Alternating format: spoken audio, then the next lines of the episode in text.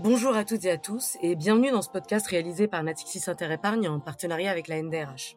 Ce podcast est le premier d'une série de trois podcasts diffusés tout au long de l'année 2023. L'année 2022 a été consacrée à la chasse aux idées reçues sur l'épargne salariale et retraite et notamment sur les questions liées à l'intéressement et la responsabilité sociale des entreprises. Cette première édition 2023 est entièrement dédiée aux outils mis à disposition de l'ensemble des acteurs et bénéficiaires de l'épargne salariale et retraite. L'objectif, c'est de réussir à comprendre comment démocratiser et rendre plus accessible l'épargne salariale et retraite, à la fois auprès des décideurs dans les entreprises, direction générale, DRH, mais aussi auprès de leurs salariés. Pour discuter de ce sujet, j'ai le plaisir d'accueillir Fabien Nafteux, chargé de développement corporate grand compte chez Natixis Interépargne, un acteur majeur de l'épargne salariale et retraite en France et qui accompagne plus de 81 000 entreprises de toute taille au service de plus de 3 millions d'épargnants. À mes côtés également Céline Benech, responsable épargne salariale et avantages sociaux du groupe Pierre Fabre. Alors en quelques mots, les laboratoires Pierre Fabre interviennent dans le domaine de la santé, oncologie et maladies chroniques, et dans la dermocosmétique, soins de la peau, cheveux et de la sphère bucco-dentaire. Les laboratoires Pierre Fabre se positionnent comme des partenaires privilégiés et historiques des professionnels de santé, réseaux de pharmaciens et médecins, auxquels ils apportent une offre complète de produits de santé et de beauté. Pierre Fabre, aujourd'hui, c'est 10 000 collaborateurs dans le monde, avec 65% des revenus qui sont réalisés à l'international. Pour commencer, Fabien, quel est le niveau de connaissance de l'épargne salariale et retraite que vous avez observé et est-ce que vous avez identifié des axes d'amélioration? Bonjour Ine, bonjour à tous. Pour commencer, hein, déjà ce qu'on peut dire pour prendre un petit peu de recul, c'est que globalement on, note un, déficit de culture financière en France qui est assez marqué. Et pour la partie épargne salariale qui nous concerne aujourd'hui, on a quand même une compréhension des, des mécanismes d'épargne salariale par les salariés qui est souvent limitée à la simple perception d'un abondement, d'une participation ou d'un intéressement de la part de l'entreprise. On peut illustrer ça par un sondage de OpinionWay qui a été réalisé dans le cadre de la semaine de l'épargne salariale, où on note que près de 30% des salariés détenteurs d'un plan d'épargne salariale ne connaissent pas la gamme de fonds qui leur est proposée. Alors sur la partie retraite, hein, qui, fait beaucoup débat euh, aujourd'hui euh, pour ce qui est de la durée de, temps de travail jusqu'à 64 euh, ans, plus globalement, on, a quand même une relativement faible sensibilisation sur le sujet, notamment sur les niveaux de rente futurs qui sont attendus. Donc c'est notre rôle à tous, hein, en tant qu'acteurs majeurs de l'épargne salariale, de travailler sur une meilleure compréhension de ces dispositifs, une amélioration de, ces mécanismes et de la compréhension de ces dispositifs, pour que les salariés puissent véritablement mesurer les avantages qui leur sont offerts. Alors sur mon euh, métier, un côté développement grand compte chez Natixis euh, Interépargne, euh, on travaille plutôt en phase d'entreprise qui sont déjà équipées. Donc on est clairement sur un marché de transfert, à l'inverse de ce qu'on peut voir sur les PME qui sont plutôt dans une logique de mise en place de nouveaux dispositifs. Et notre travail va consister finalement à optimiser hein, l'existant, les dispositifs des entreprises, selon trois principaux axes. Premièrement, c'est l'amélioration des outils et des services, la lisibilité des gammes de fonds qui sont proposés aux épargnants et la compréhension de, la gestion financière dont je parlais à l'instant. Plus globalement, on fait un travail de pédagogie qui est assez important pour rendre ces dispositifs qui sont parfois jugés un peu complexes beaucoup plus accessibles à tous. Alors sur la retraite, l'objectif, il va être via un ensemble d'outils, hein, déjà dans un premier temps de faire connaître aux salariés, aux épargnants, des estimations de rente dont ils pourront bénéficier une fois qu'ils seront à la retraite et déjà de leur permettre de se projeter. Dans un deuxième temps, et c'est peut-être la partie la plus importante, c'est de les accompagner grâce à un plan de financement personnalisé en fonction de nouveaux objectifs de, rente qu'ils auront eux-mêmes définis. Et ensuite, pour la partie euh, actionnariat salarié dont, je pense que Céline pourra, pourra parler, au-delà de l'aspect partage de, valeurs, fidélisation des, employés et alignement des, intérêts des salariés avec ceux de la direction, bah, on observe de plus en plus d'opérations d'actionnariat qui consistent à flécher les flux des, salariés vers des projets verts ou des projets solidaires pour mieux les associer au projet RSE de l'entreprise. Et je pourrais donner un, exemple tout à l'heure. Merci beaucoup Fabien. Céline Benech, je me tourne vers vous. Est-ce que vous pouvez me parler de l'épargne salariale chez Pierre Fabre? Quel dispositif vous avez mis en place? Est-ce qu'on retrouve les mêmes préoccupations évoquées par Fabien euh, quelques minutes avant? Oui, en effet. Chez, Pierre Fabre, dès qu'il a été possible de, proposer un, dispositif d'épargne salariale, eh bien cela, cela a été fait en commençant bien évidemment par la participation hein, à la fin des, années 60, en 1969 exactement, et à compter de cette date, les laboratoires Pierre Fabre eh n'ont cessé d'enrichir leur, offre d'épargne salariale avec bien sûr l'intéressement, puis la mise en place d'un plan d'épargne entreprise dans les années 80. Et les collaborateurs du groupe ont donc eu la possibilité de se constituer une épargne à, des conditions avantageuses en souscrivant notamment à, à un fonds commun de placement qui était dédié au laboratoire Pierre Fabre et qui était composé d'obligations Pierre Fabre. On peut dire euh, que c'était euh, les prémices de, l'actionnariat salarié, ce fonds commun de placement d'entreprise. Et puis dans les années 2000, l'épargne monétaire du plan d'épargne d'entreprise a été complétée par une épargne en temps au travers du compte épargne temps, ce qu'on appelle le, le, CET. Mais euh, tout cela ne, ne, suffisait pas à notre président fondateur, à M. Pierre Fabre, qui souhaitait aller beaucoup plus loin, il souhaitait associer encore plus étroitement les collaborateurs à, la vie de son entreprise, avec vraiment comme objectif final que ces salariés acquièrent un, statut, différent, celui de, de, copropriétaire de leur entreprise. Et cela a donc été possible avec euh, la mise en place de notre actionnariat salarié en, en 2005. Donc, euh, chez Pierre Fabre, euh, la culture de l'épargne salariale, elle est ancienne, hein, je, viens de vous l'expliquer, mais elle a vraiment pris un tournant avec euh, l'actionnariat salarié. C'est vraiment avec ce dispositif que les salariés se sont intéressés à l'épargne salariale, car ils ont mieux compris ce qu'ils pouvaient en, retirer. Alors, pourquoi ont-ils mieux compris? Car une importante communication est associée à notre actionnariat salarié, et ce chaque année depuis maintenant 18 ans. Comme l'a expliqué Fabien précédemment, si vous demandez aux collaborateurs Pierre Fabre de vous parler des, des, autres fonds qui composent le plan d'épargne entreprise, ben, très peu sauront, sauront vous répondre. L'épargne salariale est souvent la seule épargne des Français et pourtant, ils s'y intéressent peu car le sujet est en effet complexe pour un non-initié qui n'est pas suffisamment accompagné. Merci beaucoup, euh, Céline. Je me tourne à nouveau vers, euh, vers Fabien. Vous disiez hein, au début de cet échange que Natixis Interépargne réalisait un important travail de pédagogie pour rendre justement ces sujets plus accessibles. Alors, euh, quels sont concrètement les besoins en termes de pédagogie et d'éducation financière que vous observez? Déjà, on, peut peut-être se dire qu'on a une réglementation qui n'est est pas toujours simple, même parfois un peu complexe. On peut prendre l'exemple actuel des, des nouveaux DIC PRIPS, qui en bref hein, est une réglementation qui, qui vise à uniformiser euh, l'information des, produits financiers euh, à destination des, investisseurs non professionnels pour leur permettre de mieux comprendre et de comparer les, produits euh, d'investissement. Et, justement, dans ce cadre-là, notre rôle, il, va consister à effectivement redoubler hein, nos efforts en matière de, pédagogie financière. Typiquement, chez, chez Natixis, au moment de la reprise, bah, on effectue, euh, alors reprise de dispositif d'épargne de, salariale, hein, bien sûr, bah, on va effectuer un premier travail de simplification euh, du dispositif qui va consister à rationaliser le, nombre de fonds, éviter les, redondances de, positionnement qu'on peut avoir en termes d'échelle de risque dans un, une optique de meilleure lisibilité pour les, pour les porteurs de parts, pour les épargnants. Et, on va essayer d'offrir euh, davantage de, de diversification et de nouveaux moteurs de performance.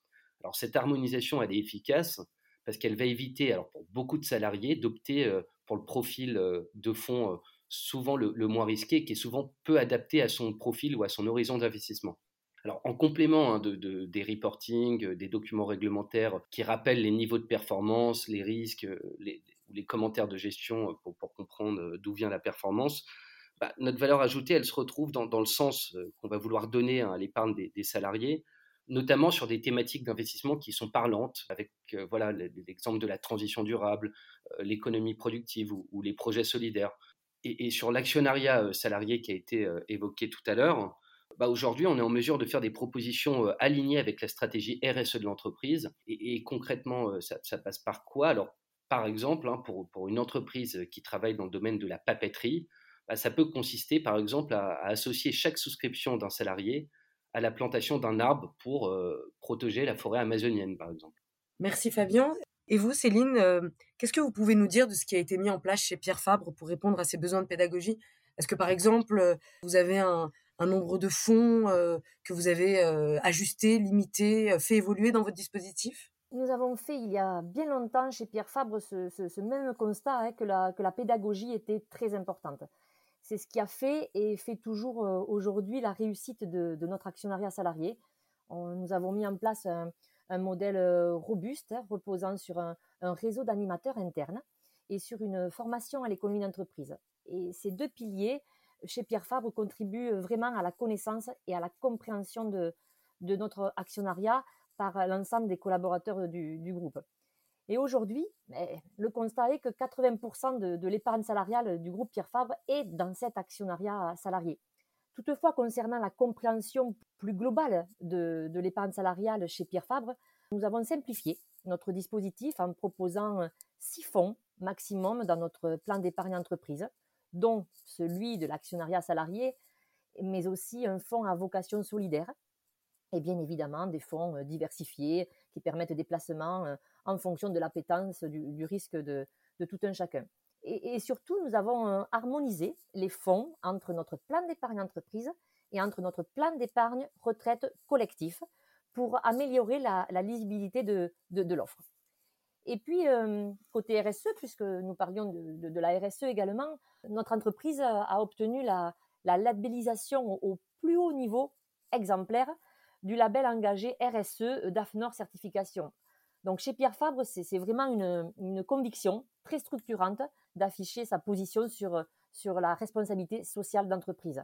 Dans notre dispositif d'épargne salariale, cela se concrétise bien évidemment donc par un fonds dédié hein, qui favorise l'investissement dans des entreprises qui respectent les, critères de responsabilité sociale, mais aussi euh, par notre actionnariat salarié qui permet de, de faire bénéficier de, la réussite économique de notre entreprise au, plus, au plus, grand nombre.